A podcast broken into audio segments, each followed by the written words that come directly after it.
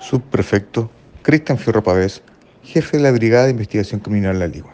El equipo investigativo MT0 de esta unidad y la operación denominada ROCO establece que en la comuna de La Ligua existía un punto de venta de droga, por lo que en coordinación con el Ministerio Público y diversas diligencias investigativas y análisis criminal, logra establecer la ubicación exacta donde se realizaba dicho cometido por lo que en hora de tarde se concreta la detención de una pareja de nacionalidad chilena, ambos mayores de edad, y quienes no registraban antecedentes policiales.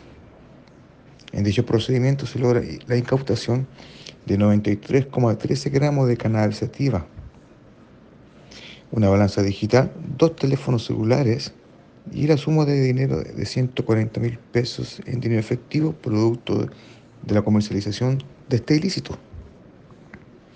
De los detenidos, el varón pasará a control de detención en el juzgado de garantía de esta comuna. En cambio, su pareja quedó situada a percibida del artículo 26 del Código Procesal Penal.